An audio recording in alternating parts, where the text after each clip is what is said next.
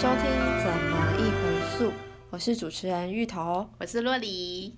我们的节目啊，终于在三月十二号首播了，然后收到很多亲朋好友的回馈跟建议。非常感谢大家的收听，对，非常谢谢大家支持我们。那也希望接下来如果后续有什么回馈的话呢，可以到我们的脸书粉丝团，然后跟我们就是 talk talk，给我们一些鼓励。然后我们在之后的节目呢，也能够继续努力的进步跟更新，让内容越来越好，这样子。对啊，没错，因为我们的节目其实是蛮精心制作。然后希望说大家真的可以收到我们满满的心意。那上次提到两位大来宾会到我们节目做分享，分别是计划的灵魂人物魏秀珍副教授和古装社区发展协会左景林总干事，然后会跟我们分享就是响应减速的契机和努力的过程。那我们这一集的大来宾呢，就是。人类发展与家庭学系的灵魂人物魏秀珍老师，那就请老师先做一个简单的自我介绍，然后也告诉我们说，减速中心已经成立了四年。那在四年前，它是什么原因成立的呢？大家好，很高兴跟大家在线上见面。呃，我是目前服务于国立台湾师范大学人类发展与家庭学系呃的副教授魏秀珍，那也是呃台师大减速促进中心的主任。在第一集，呃，这个两位主持人已经跟大家大概有说明到，其实当初减速中心的成立呢，跟呃教育部在推动大学社会责任计划有很大的关系。那因为那个计划的精神就是在于说，怎么样可以透过教育让大学生发挥他的力量，对社会有贡献，同时也可以运用他的专业。那么在呃几位师长共同的呃。讨论以及共同的认可之下，我们都认为，呃，塑胶的这个全球污染的问题是最重要的问题，尤其它是非常非常生活化的这样的议题，因此很适合我们透过呃学术上面的连接跟合作，来把这个议题呢，呃，结合大学生的这个呃专业。然后想办法在生活里面去做推广跟推动。那也如同刚刚说的，因为这是一个非常生活化的议题，所以我我们在当初呃，就是可以找到跟呃师大邻近的这个好的这个伙伴呢，古庄社区发展协会。那理事长，那以及我们的总干事呢，他们都非常非常支持，也认同说这个资源，然后可以应用结合在这个社区中，然后又推动这么样好的一个议题，他们认为是非常非常有意愿来一起来共同来促成这样的一个计划跟发展，所以我们就在一百零六年的时候呢。在母亲节的那个周次，然后在师大的认可之下，呃，我们系主任以及我们当时候的通识中心的主任呢，呃，几位师长共同的来一起完成了结束中心的成立哈。他就在社区发展这个协会的协助之下，然后呢，就直接落坐落于在我们古庄呃社区之中。好，所以我们这个中心呢，其实是台师大跟古庄社区发展协会一起。啊，在运作的哈，那主要因为我们这是一个计划的关系，所以呢，我们的性质呢，也就是以这个学术的角度为主，然后呢，我们希望能够用各种可能的资源来做，呃，推动塑胶这个污染能够更呃解决，然后被看见，然后找到各种可能的策略来推动减速的这样的议题。那在这个过程中，就是。一定会有碰到一些困难，那想请问老师，说是有什么样的信念，然后可以让老师呃坚持了这个四年，然后一直到现在？嗯，谈到这个困难跟挑战哈，我想一定是有的。那如同刚刚说，这是一个非常生活化的议题，然后减速这件事呢，也并不是像我们一般在这个呃其他的专业一样，有一个特别的。嗯，专有学科啦，专门来处理的一个单独议题，因为它太生活化了，所以一个生活化的议题要怎么样去推动？那尤其对于大家来说，其实塑胶太方便了。人类在使用每一项能源的时候呢，我们都没有习惯，或者是呃过去的这个学习跟素养中呢，并没有让我们知道我们要怎么样珍惜跟正确使用。因为就像刚刚讲的，因为很方便，好。那呃，推动这样的一个计划，它最大的挑战，也就是我们在挑战人们的生活的习惯，尤其它是一个让你很方便的习惯。可是我们却要告诉你呢，不要再这么样的方便使用这些资源哈。所以呃，我觉得在整个计划的推动到现在已经有四年了，哈。那我们呃觉得最大的问题都是在于，尤其一开始的那前面一两年的时候，我们就似乎在摸索一个，就是说用什么样的方式大家可以接受。我应该要善用资源，我应该要减少不必要的过度使用塑胶的这样子的一个呃行为。说实在，它超难的。那甚至于在，因为我们呃。在师大里面的谈这个所谓大学社会责任计划呢，这个 USR 呢，呃，不止这个计划，我们还有其他的计划。所以在我们的副校长的带领之下呢，我们都会做工作报告。那在跟大家报告的时候，我常常就很为难的，也很有趣的跟大家说，其实做这计划好难哦。因为呢，很多计划呢都可以看到说，哎呀，透过这个计划可以帮助人们呢，你得到了什么好处啦？那因为这样啊，可能啊环境又被你这个呃有盖了一个什么样的资源喽，然后增加了多少的福利喽。但是我们这个计划却是在教大家，呃，你如何不要做你原来很习惯做的事。所以呢，因为挑战人类的方便性这件事，让我们在推动这件这个嗯减速这个计划的时候呢。并没有像想象中的这么容易。那事实上呢，那个也像第一集我们这个主持人说的，我们的减速中心的名字，连名字大家都会觉得，哎呀，是不是呃大家讲的减脂减重的那种减速哈？不过我觉得它一语双关了哈。那如果呢，我们真的能够成功减速，我们其实也也是在帮整个地球的环境呢减少不必要的破坏，让它塑形到比较好的健康的生活常态之下。我觉得它也是有减速的概念哈，就减少这个体重不必要的一些呃这个不好的不好的这些能量哈，不好的一些元素，好，所以在这个最大的挑战，如同我所说的，他要说服人们觉得这件事很重要，要一起来参与呢，并不容易哈，嗯，所以有没有想要放弃？我觉得还好，我们这一群老师认为说。正确的事情就要走下去，那也许我们就是要找更多的方法，然后呢，请教更多的师长。所以我也很高兴说，我们一群志同道合的老师们一路坚持到现在哈，好多学校的老师，然后很多的不同学制的这个师长都加入，那是让我非常开心的哈。那当然有的很棒的、很好的故事，我想有机会再跟大家分享哈。那所以呢，放弃是没有了哈，只是说呃，努力在这个过程遇到挑战呢，我们就继续找方法。那也很谢谢我们的这个这这一次 Pockets 的年轻伙伴们呢，能够一起来，我们再找到了一个这样的方式来跟大家说，我们是不是呃可以让更多的人认识减速这个议题，让他看到说这个议题跟我们之间的关系跟它的必要性，然后我们一起来把这件事做得更好。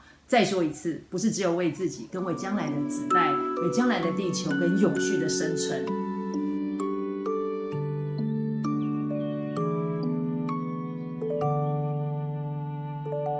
听到老师上面的分享，然后就能够感受到对于减速老师是有一定的热程度的。那请问，就是减速中心未来的发展，老师希望能够怎么样的去实行？有什么样的展望呢？我们一样的秉持着跟社区合作的这样的原则之下，我们把大学生带进来的这样的方向是完全不会改变的，甚至于我们还在想。怎么样让大学生有做更多的投注，然后以及发挥的可能性？就像大家现在收听的 Pockets 一样，这些都是大学生们呢，呃，共同筹组，然后规划，那一起来都推动的一个新的推广的方式。所以我觉得这个方向是绝对不会变哈。那也在这个大前提之下呢，我们跟社区的合作会更加紧密。所以我们要非常谢谢我们合作的这个古装社区发展协会的理事长、总干事，以及现在有非常非常多的志工，都因为非常认同我们减速这样的议题，参与我们很多的活动哈。那我们也很开心的跟越来越多的组织团体的资源有连接上，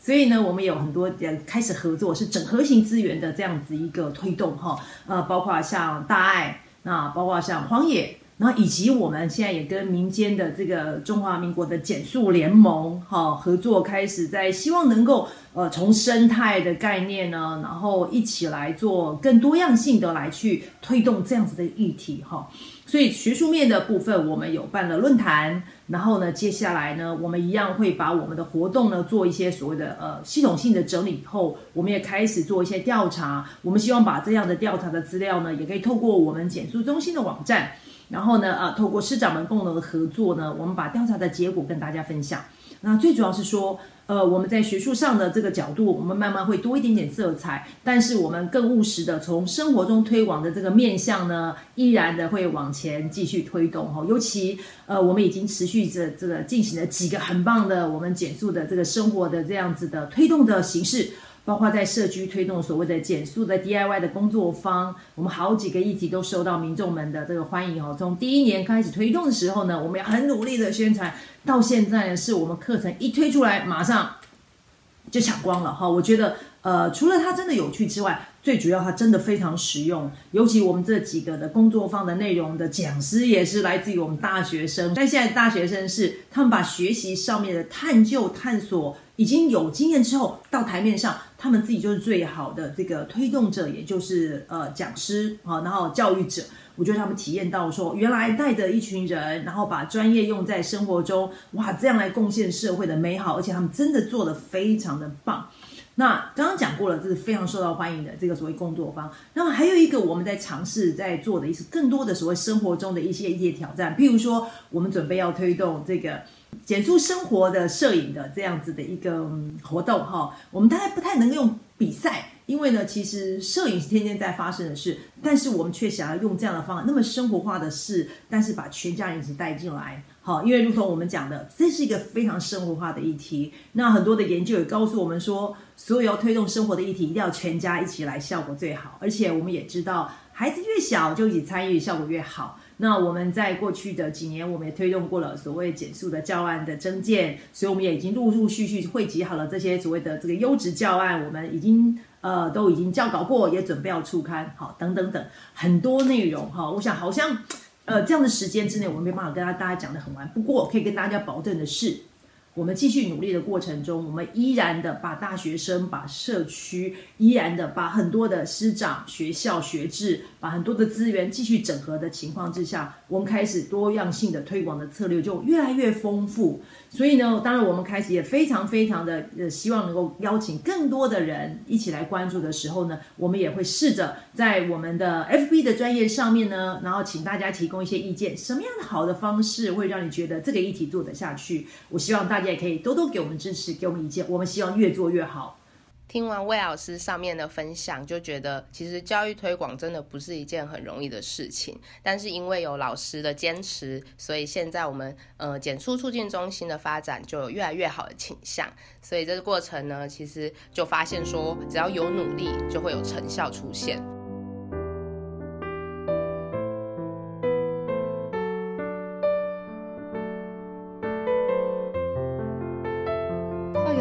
端计划执行，很荣幸可以跟古装社区发展协会一起合作。那我们话就不多说，来欢迎我们行动力十足的左总干事，与我们分享和减速促进中心合作的契机。各位亲爱的听众朋友，大家好，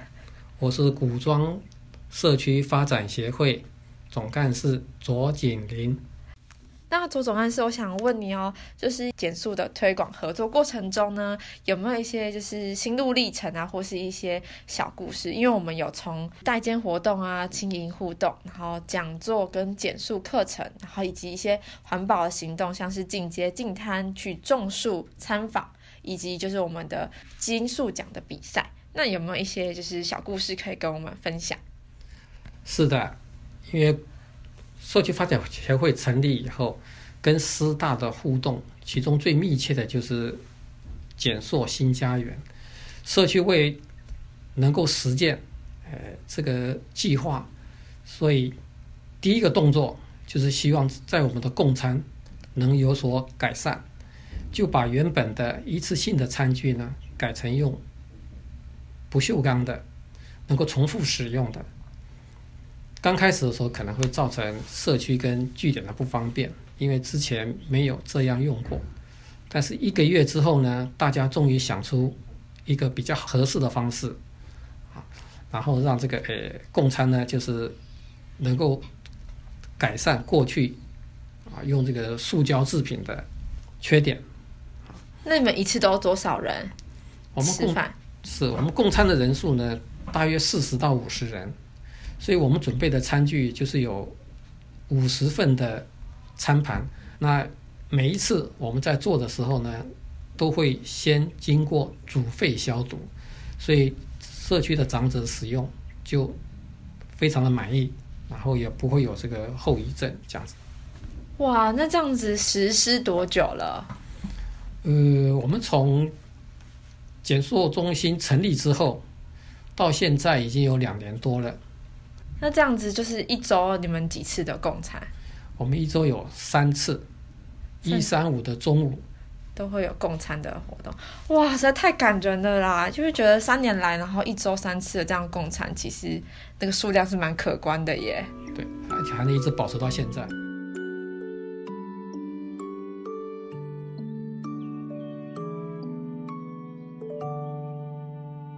减塑新教养的部分呢，他们会每一年有固定的金硕奖。我们社区呢，长者呢也都会参加。啊，去年的话就是有跟师大社教系同学，然后合作拍摄一部影片，啊，就是中途岛的故事，让社区的大哥哥大姐姐们也能够更了解环保减塑。而且能分享他们的故事，其中有两三位的大姐在分享的时候会说到，他们其实之前就已经很习惯把塑胶袋清洗后重复使用，但是他不知道，其实现在做这个环保减塑动作的人其实也是越来越多了，慢慢也是变成一个潮流。那这样他就愿意说，出门的时候跟自己的姐妹们一起出门。当需要塑胶袋的时候，他就很大方拿出来跟大家分享，而且他可能会带两个，跟大家讲说这个塑胶袋洗过之后呢，是还可以重复使用的，啊，希望能够大家能够把这个环保概念呢能够分享出去，这样。哇，所以透过就是减速，还可以呼朋引伴一起响应这个活动，而且就是一个人做有点孤单，两三个人做就不会觉得孤单，也不会觉得奇怪了。对。这是社区发展的时候慢慢的一个趋势。那最后就是有没有想要对于这个减速促进中心有一些期望？因为社区跟师大合作的项目会越来越密切，师大的几个系所会跟社区有直接连接啊。除了环保减速的活动外呢，他们也会到社区来做职场实习。社区在每一年的暑假也会申请教育部的暑期青年职场实习，我们都很欢迎师大的系所学生来参加社区的活动。诶，也期盼呢，师大人发系和减塑促进中心呢，能够当做各系所进入社区的实习的平台。好，那社区呢，除了能够落实环保减塑。在地扎根外，也可以借此机会提供师生学会从实践中学习，从学习中实践，这样双方一个社会资源，一个是教育资源能够连接，这样后续就更能促进师大与社区互助合作的功能啊，然后共创双赢这样。